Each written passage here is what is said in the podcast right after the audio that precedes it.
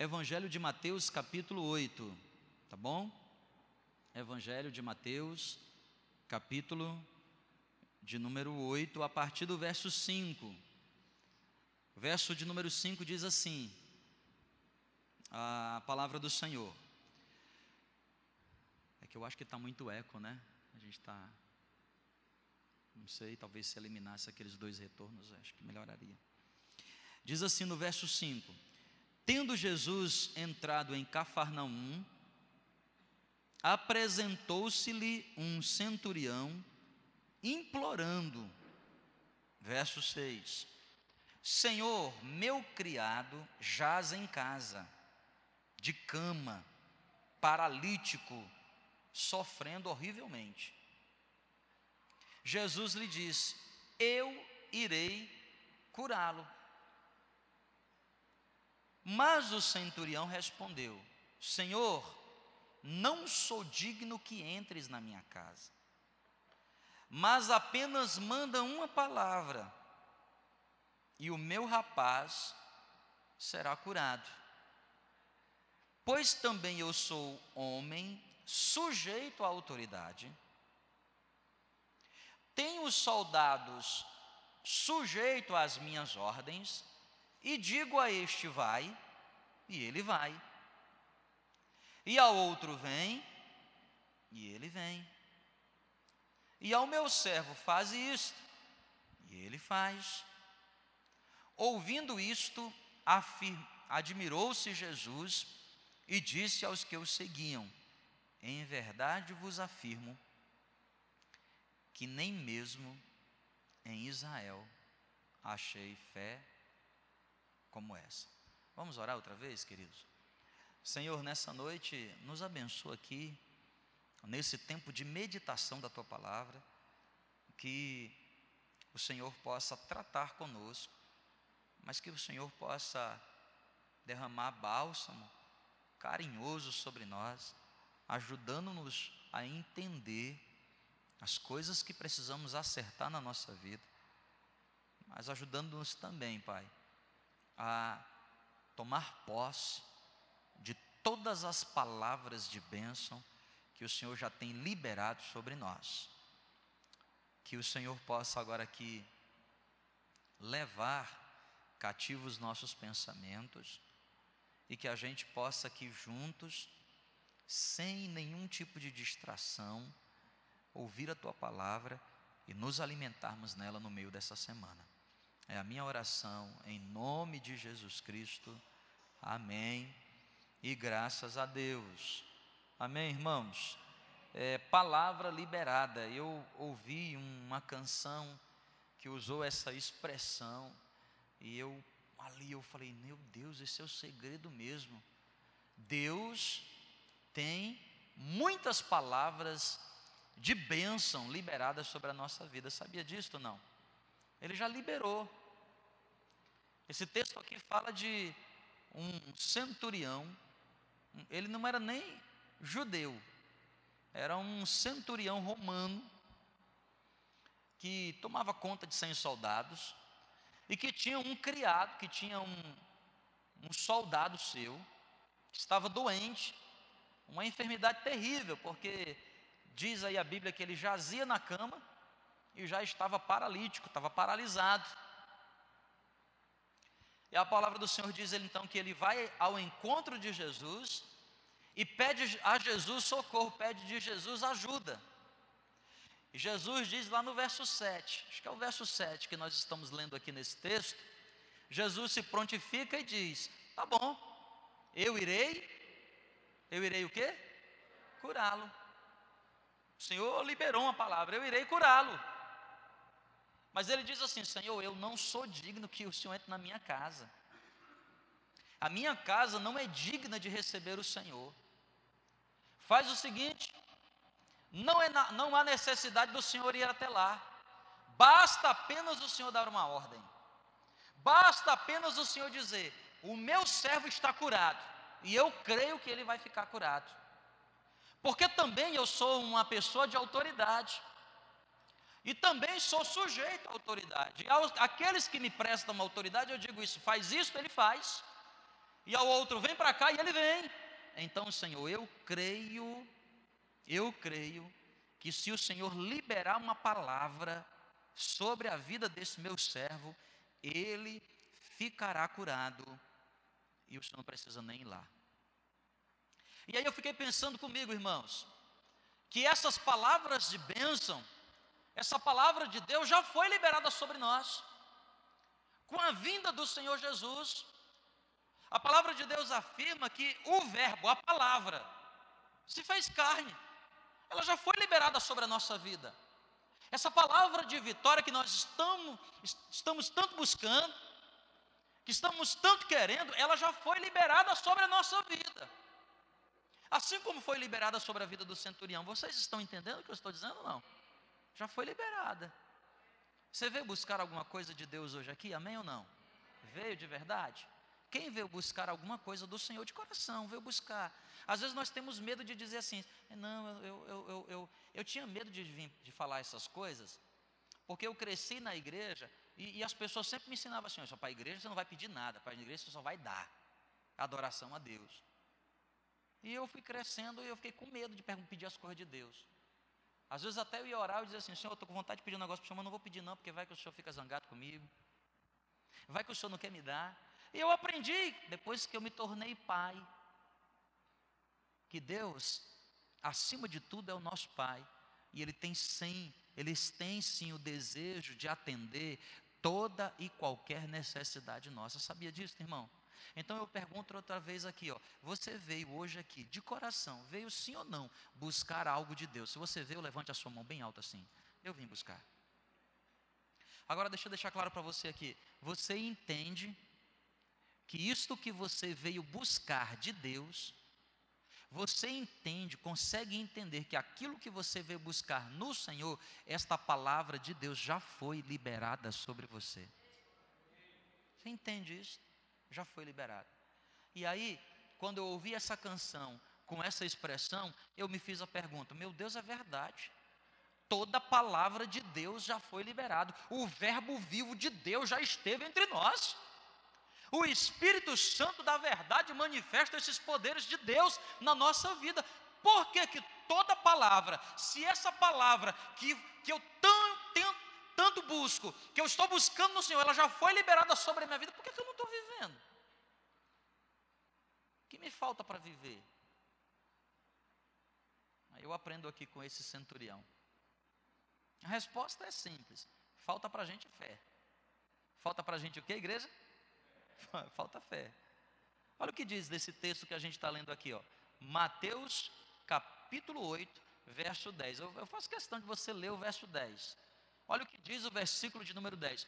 Ouvindo isto, Jesus ouviu isto. Que é que diz? Admirou-se. Escuta, preste atenção aqui. Jesus ficou admirado. Ficou de boca aberta. Jesus ficou admirado. Admirado com o quê? Com a fé. E disse, e disse para aqueles que seguiam: quem eram aqueles que seguiam Jesus? Pedro, Tiago, João, os doze, quem sabe ali os setenta, não sei quantos estavam nesse momento, os judeus. Jesus diz o seguinte: Meu Deus, eu estou admirado demais, estou admirado demais com a fé desse homem nem mesmo em Israel eu achei fé como como esta. E só lembrando que Jesus está falando aqui a respeito de um centurião romano, um cara que tinha tudo para nunca crer em nada. Porque a fé foi entregue ao povo judeu, ele nem judeu era. Jesus está dizendo o seguinte: nem Israel, que contraste, né? Lembra daquela passagem? Vocês estão aqui, gente? Amém ou não? Lembra daquela passagem que Jesus foi fazer milagres em Nazaré, lembra? Que aí chegando lá em Nazaré, a Bíblia diz assim: que Jesus não fez ali muitos milagres. Por que, que Jesus lá não fez muitos milagres? Por quê, gente? Por quê? Porque o povo não tinha o quê? Fé. E por que que aqui agora Jesus está falando de um milagre. Se você continuar lendo o texto, Jesus não foi nem na casa daquele homem, só mandou a palavra. E a Bíblia diz que aquele criado do centurião foi curado. Por quê? Por que, que o mesmo Senhor do milagre, para o lugar onde foi o berço, o berço da fé, em Nazaré, ali Jesus não fez muitos milagres, mas em compensação com um romano, que tinha tudo para nem crer. A Bíblia diz que Jesus nem sequer visita a casa dele. O milagre já aconteceu. Por quê, querido? Fé. Toda palavra de Deus sobre a sua vida já foi liberada. Não, acho que você não entendeu. Toda palavra de bênção de Deus sobre a sua vida já foi, já foi liberada. A única coisa que você precisa fazer, irmão, é, é estender o, braço assim e, e pegar. É aqui essa palavra aqui que eu preciso. Mas para isso você precisa usar a sua, a sua o quê? Fé. Porque sem fé é impossível agradar a Deus. Porque é necessário que aqueles que se aproximam de Deus creiam. E aí eu fiquei pensando, no finalzinho dessa tarde, sobre fé que levanta a admiração de Deus. Eu fiquei pensando em histórias de fé que de fato despertou o interesse do Senhor Jesus. E eu vou de maneira aqui bem rápida e simples falar com os irmãos aqui de três histórias aqui no Novo Testamento. Três histórias de fé que despertaram uma admiração no Senhor Jesus. A primeira delas aqui é o Evangelho de Mateus, capítulo 8. Um centurião que despertou a admiração. Um centurião que cria tanto em Jesus, que despertou em Jesus a admiração. E o que é que eu posso aprender com esse centurião? O que é que a fé desse centurião pode transmitir para mim? Pastor, como é que eu posso, de maneira simples, e prática entender essa fé do centurião. Fica bem claro para a gente quando a gente lê o verso 9. Vamos ler aqui o verso 9?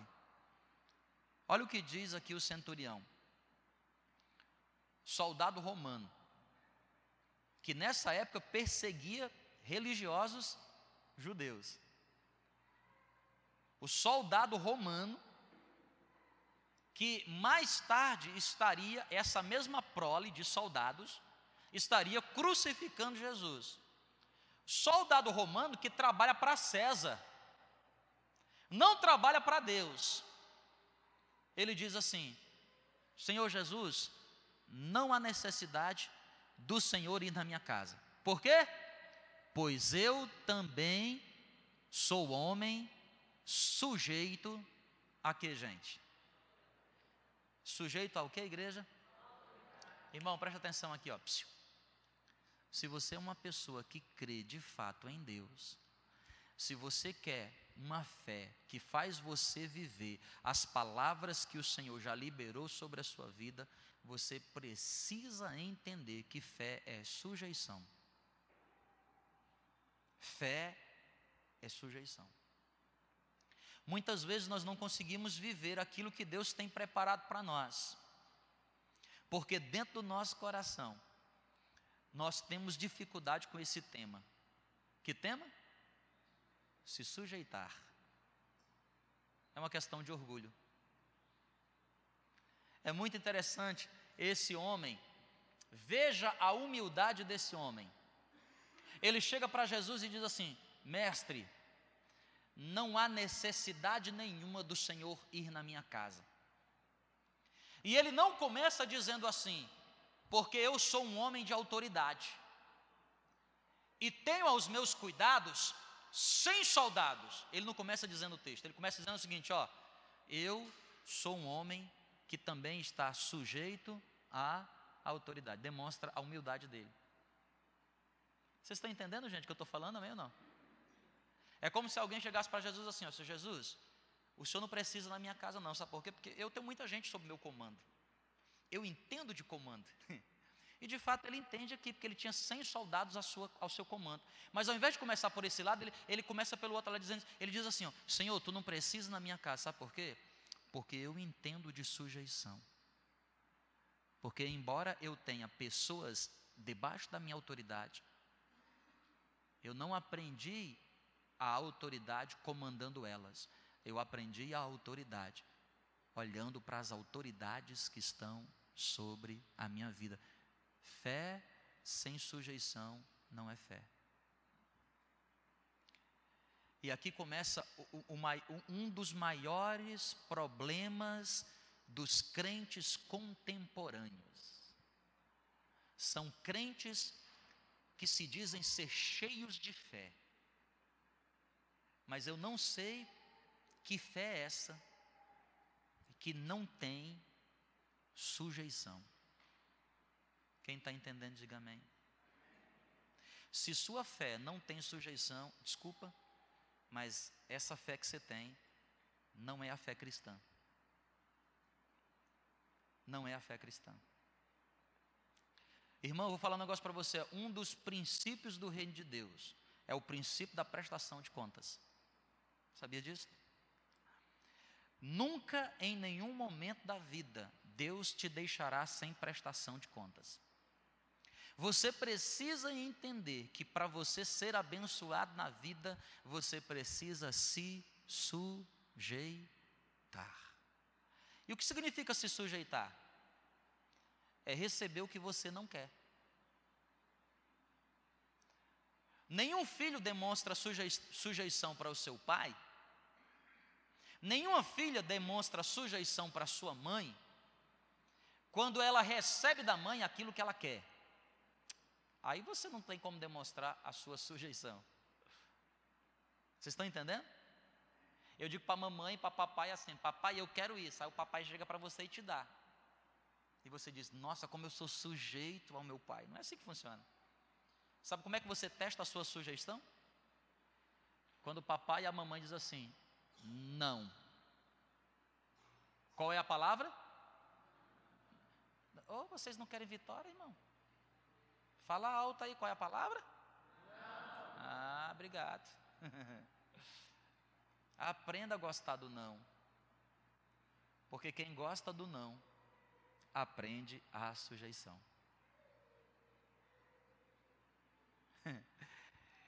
Esse centurião chega perto de Jesus e fala assim: Senhor, não há necessidade nenhuma de o Senhor ir na minha casa. Deixa eu só chamar a sua atenção: Jesus está aqui no auge dos seus milagres, segundo ano do ministério de Jesus. Jesus estava muito popular. Quem é que não queria receber Jesus na sua casa, irmão?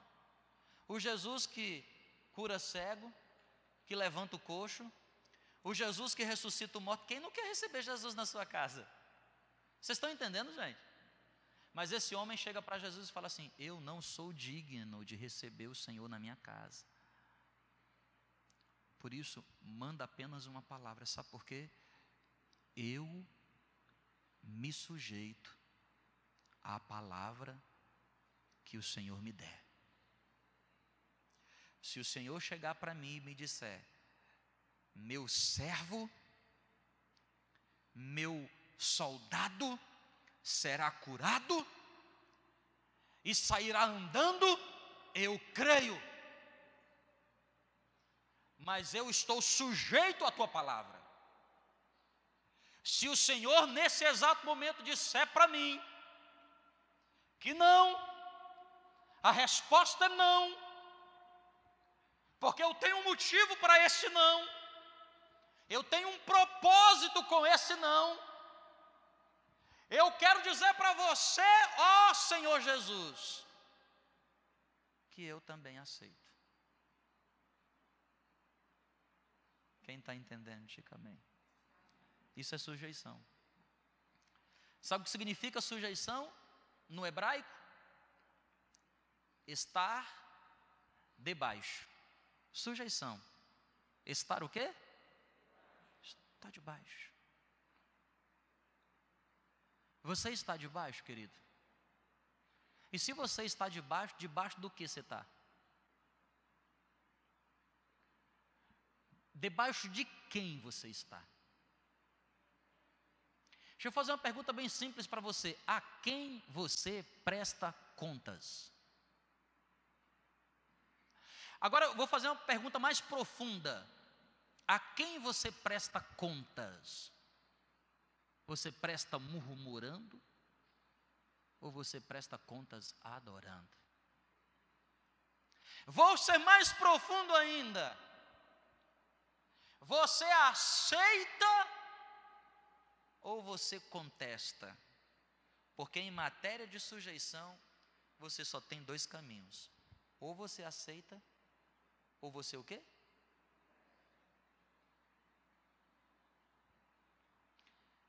Por isso a fé desse centurião admirou Jesus.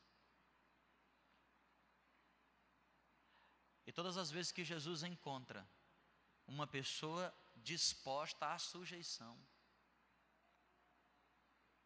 a palavra de Deus sempre encontrará essa pessoa. Sabe por quê? Sujeição é sinônimo de obediência. Quem se sujeita, obedece. Quem se sujeita, torna-se inquestionável. Sabe por quê? Porque confia. Eu confio em Ti, Senhor. Eu confio que tu tens o melhor para a minha vida. Quem entendeu, diga glória a Deus. Outra fé que a Bíblia fala que admirou Jesus está no Evangelho de Marcos, capítulo 5. Vamos lá para Marcos. Evangelho de Marcos, capítulo 5. Mateus, Marcos. Evangelho de Marcos, capítulo 5. Evangelho de Marcos, capítulo de número 5. A partir do verso 25. Marcos, capítulo 5, verso 25.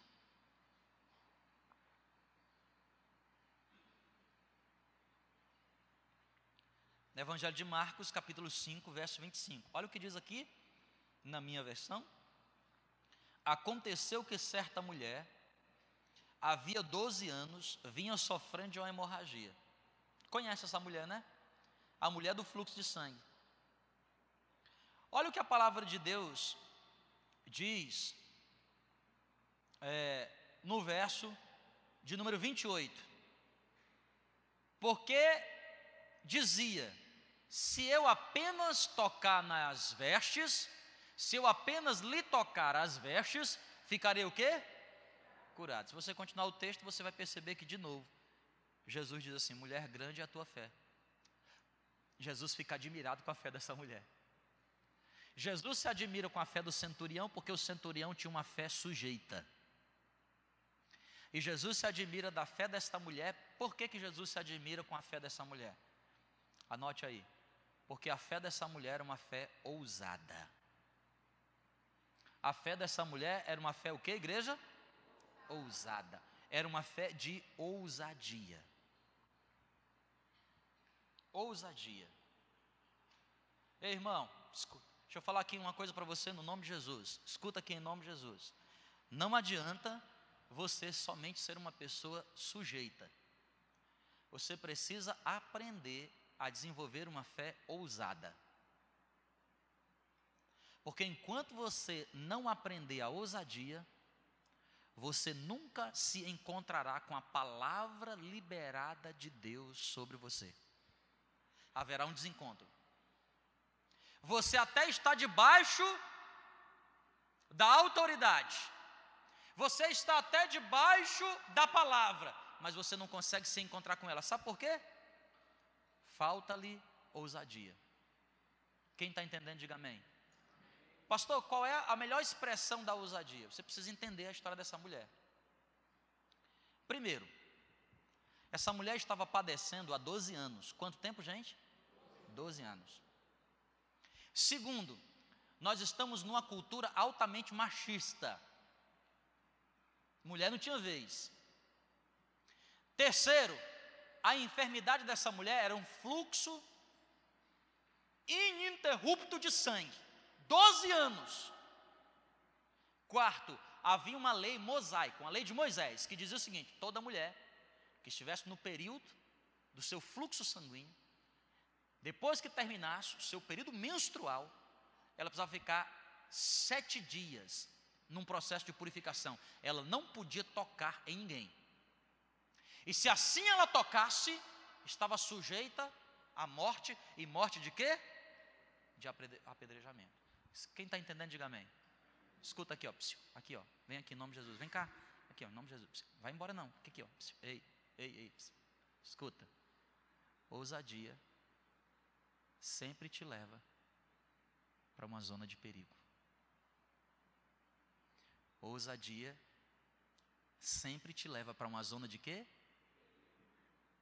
Essa mulher teve que se aproximar de Jesus e ela teve a ousadia de fazer o que ninguém jamais faria.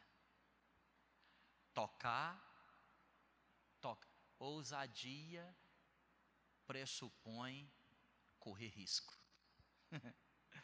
Se sua fé não te leva a correr risco, desculpe, você sempre vai viver o que você sempre viveu. Bem-vindo à sua vida. Prazer em conhecer você mesmo. Diga para você mesmo, muito prazer. Eu me conheci. Porque tudo que você fez só te trouxe até aqui. E daqui você não sai. E daqui você não avança. Por quê? Porque você diz que tem fé. Aí, pastor, passei no primeiro grivo, hein? eu sou uma pessoa, eu não tenho nenhum problema com rebeldia. Oh, louvado seja Deus, glorificado. Mas você é uma pessoa ousada? Agora, presta atenção aqui: correr riscos não significa qualquer tipo de risco, não. Porque se você tem uma fé ousada, até risco de morte você está disposto a correr. Sabe o que significa risco de morte? Risco de perder. Risco de quê, igreja? Perder. Sabe por que, que esse casamento não melhora? Você está disposto a perder? Aí, pastor, não perder não, não quer perder não. Não, perder não, não vou perder nunca, não, pastor. Então você também tem que estar sujeito a viver tudo que você vive até o dia de hoje. Porque para você romper com isto, escuta, presta atenção em nome de Jesus. Você precisa de uma fé ousada. Eu não estou dizendo que você vai ter que perder. Eu não estou dizendo que você vai perder. Eu só estou dizendo para você que entre o risco de perder e o desejo de confiar em Deus, primeiro vem o desejo de confiar em Deus. Porque aqueles que confiam no Senhor jamais serão confundidos. Porque todas as vezes que você tem medo de arriscar, você já perdeu. Você pensa que não, mas você já perdeu. É só questão de dias e de horas. Viu? É dias e horas. Dias e horas. Você já perdeu. Por que, que você já perdeu? Porque você não está disposto a arriscar. Essa mulher não. Essa mulher ela tinha uma fé. O que é que ela dizia? Escuta, presta atenção. Entre viver o resto da minha vida com uma enfermidade e ser morta, eu arrisco morrer. Quem está entendendo, diga amém. Porque vitória, irmão, inevitavelmente não combina com mediocridade. E por que, que Jesus pede de nós uma fé ousada? Porque a única maneira de você sair da zona de conforto, romper com a mediocridade, é você aprender a confiar no Senhor, a arriscar, a ter uma fé sobrenatural. Do contrário, você sempre viverá no medíocre. E o medíocre é aquele que aceita tudo na vida. E por que, que ele aceita tudo na vida? Porque ele tem medo de. Tem medo de quê? Diga bem forte: medo de quê? Medo de perder. Tem medo de perder.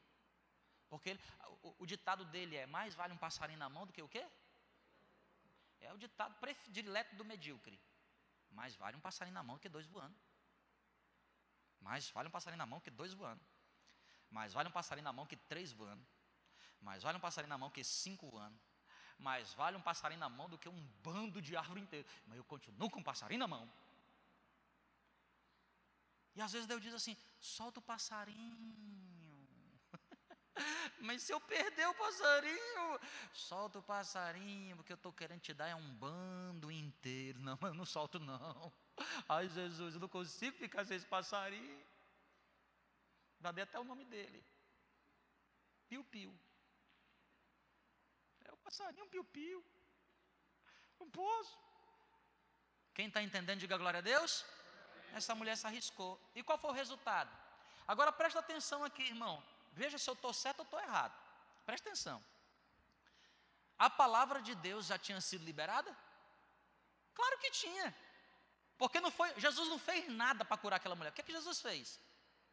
Fez nada para curar aquela mulher. Sabe por quê? Porque a palavra já foi liberada na encarnação de Jesus.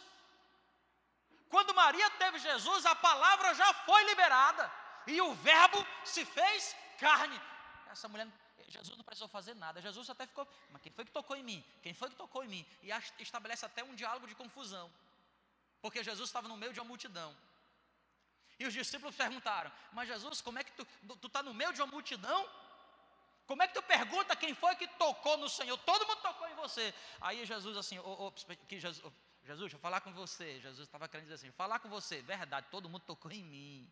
Mas eu não estou falando desse toque aí, não. Eu estou falando de um toque diferente. Eu estou falando de um toque de fé.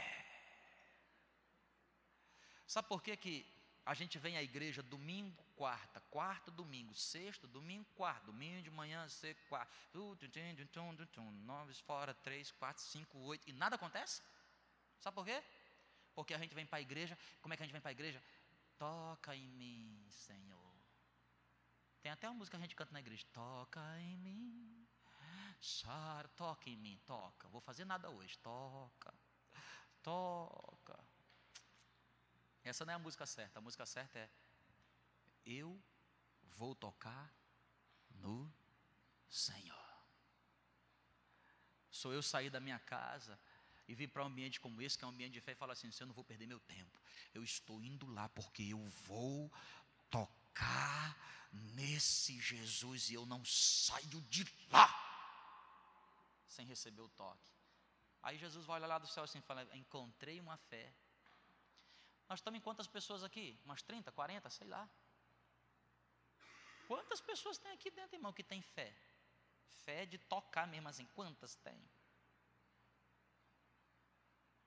Quantas chegaram com essa disposição de dizer assim, Senhor, eu vim aqui arriscar tudo. Mas sabe qual é o problema? Nós somos religiosos demais. Muita religiosidade.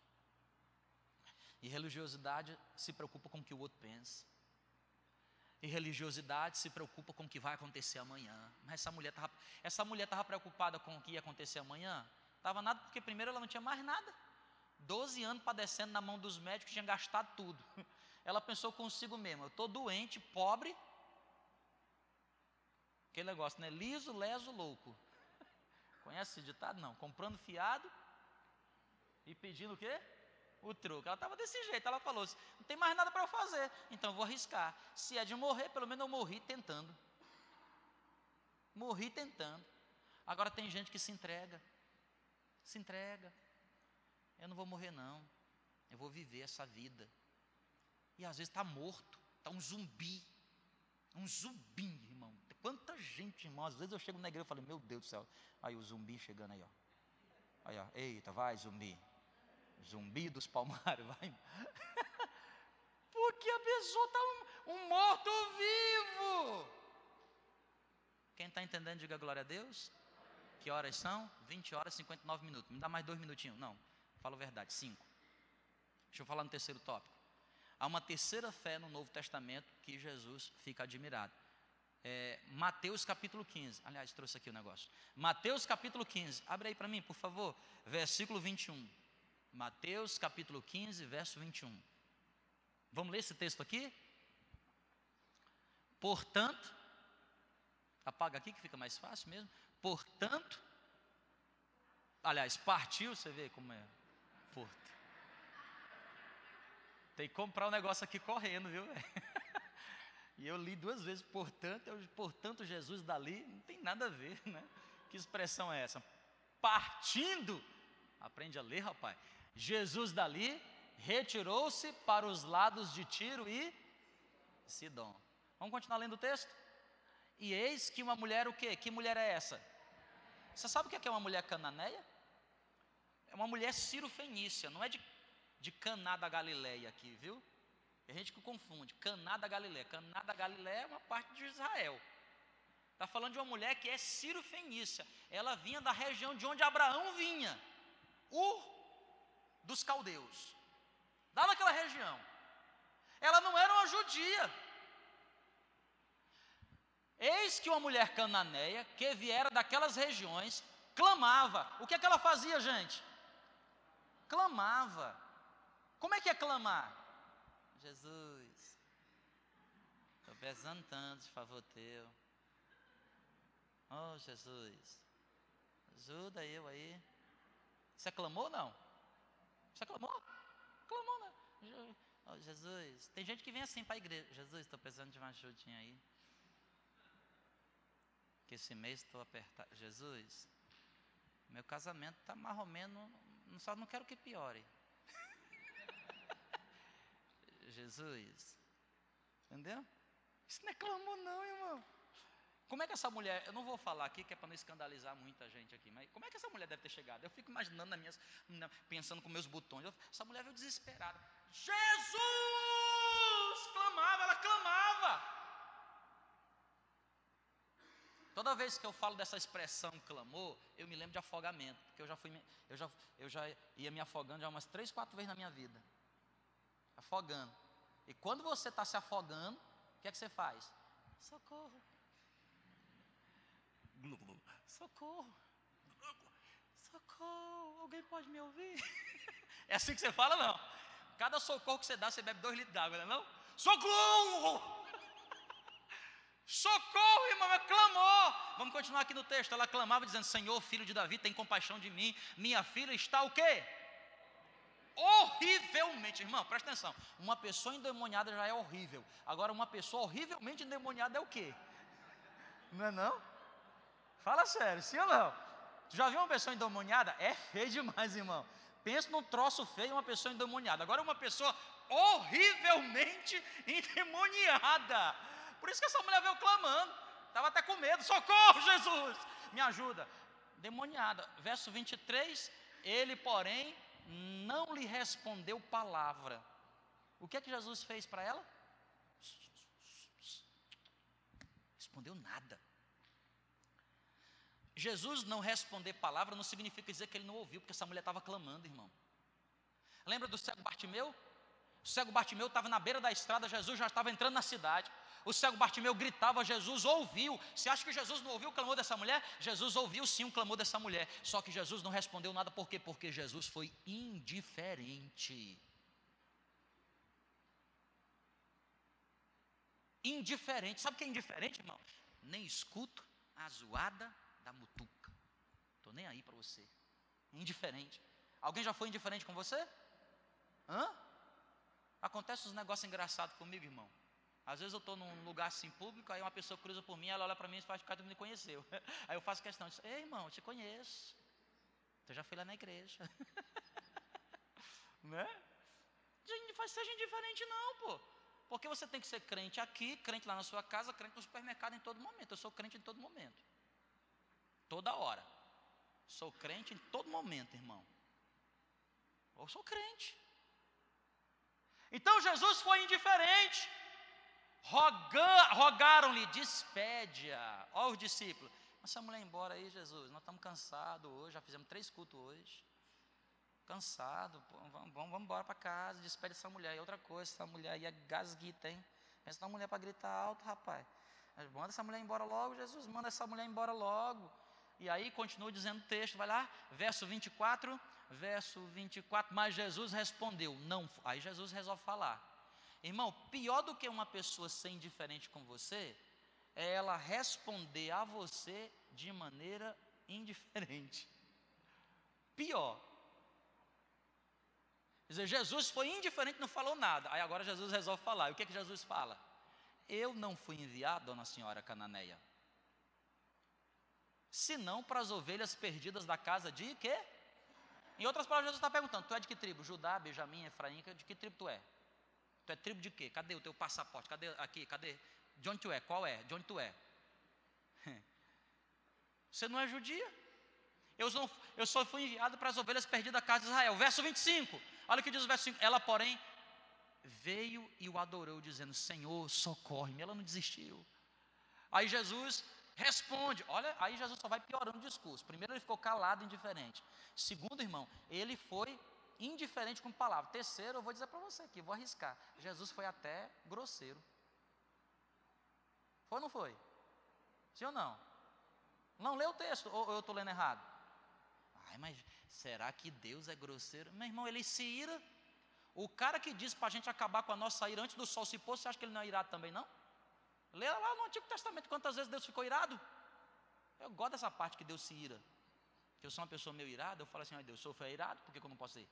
Eu só não posso é pecar por causa da minha ira. E ele não peca. Agora, olha o que Deus está falando aqui. Não é bom tomar o pão dos filhos e lançá-los ao quê? Lançá-lo a quem, gente? Não, vamos ser sinceros. Jesus está chamando essa mulher de quê? Ah, sai daqui, vira lata. Sua cadela velha. Sua bicha sem raça nenhuma. Sai daqui. Irmão, presta atenção. Eu fico admirado que crente fica triste na igreja porque o outro não deu boa noite para ele. Não, tem crente que já saiu dessa igreja aqui, porque eu, não vou nem falar, porque eu não posso. Se eu falar, irmão, eu vou cometer umas asneiras, mas dá vontade às vezes. Hein, pastor, porque o Senhor passou por mim e não disse Pai do Senhor. Vali se eu dissesse, seu cachorro. Eu ia ser processado. Já pensou? Processo pastor Jean, porque ele me chamou de cachorro. Ah, irmão, você não conhece quem é Deus? Não é bom tomar o pão dos filhos e lançá-lo ao que? Aos. Aí essa mulher responde. Ao que essa ela responde? Ela, contudo, replicou. Sabe o que é replicou? É retrucar. Isso é verdade, Jesus. Tudo bem aí. Está me chamando de cachorrinha? Mas até os cachorrinhos comem das migalhas que caem da mesa dos seus senhores. Aí o que é que diz o verso 28? Então lhe disse Jesus: Ó oh, mulher, grande é a tua o quê? Com a exclamação, não é não? Grande é a tua fé. Jesus está admirado com essa fé. Irmão, meu tempo acabou, que eu disse que era cinco minutos, mas não foi, já foi, foi oito, foi nove. Presta atenção aqui em nome de Jesus. Escuta, ei, não basta você estar sujeito, não basta você ser ousado. Você precisa entender que a fé que agrada a Deus é uma fé determinada. Sabe o que é determinação? Determinação é aquela pessoa que não para diante de nada. O determinado não para diante da indiferença. O determinado não para diante do problema, o determinado não para diante do silêncio, o determinado não para se os outros falam alguma coisa, o determinado não para, ele, ele está. De... Escuta, você sabe que, que existe uma diferença entre ser perseverante e ser determinado, né? A perseverança é uma coisa maravilhosa. Aquele negócio assim, água mole em pedra dura, tanto bate até que o quê? Perseverança, perseverança, está perseverando. Mas eu não estou falando de perseverança, eu estou falando de um patamar acima, uma pós-graduação, um mestrado, chama-se determinação. Você faz a graduação em perseverança, depois você faz uma pós-graduação em determinação. E sabe o que é determinação? Sabe por que, que a determinação é diferente da perseverança? Porque quem persevera não tem um plano. Quem persevera não tem o quê? Mas quem é determinado persevera com um plano. Por isso chama-se determinação. É uma palavra composta: determinar a ação. Determinar a ação. Eu tenho um plano e está aqui a minha perseverança. Eu tenho um plano e está aqui a minha perseverança. Nada vai me tirar do meu plano. Nada vai me tirar do meu plano, porque Deus me disse que eu vou chegar lá. E não interessa o que vai acontecer. Pode ser que estejam comigo, pode ser que não estejam comigo, pode ser que Deus responda, pode ser que Deus não responda. Não interessa, nada vai me parar, porque eu tenho um plano, eu tenho, eu tenho uma minha perseverança e eu vou continuar. E eu só tenho um jeito. Só tem um jeito. É se eu morrer. Então, enquanto tiver fôlego de vida nos meus pulmões, eu vou continuar, porque Ele me chamou para ser determinado. Aí, meu irmão, efe, aí tem um banquete. um banquete exposto para todos aqueles que são ousados, determinados e ao mesmo tempo sujeitos. Vamos ficar de pé? Vamos lá aqui rapidamente cantar uma canção.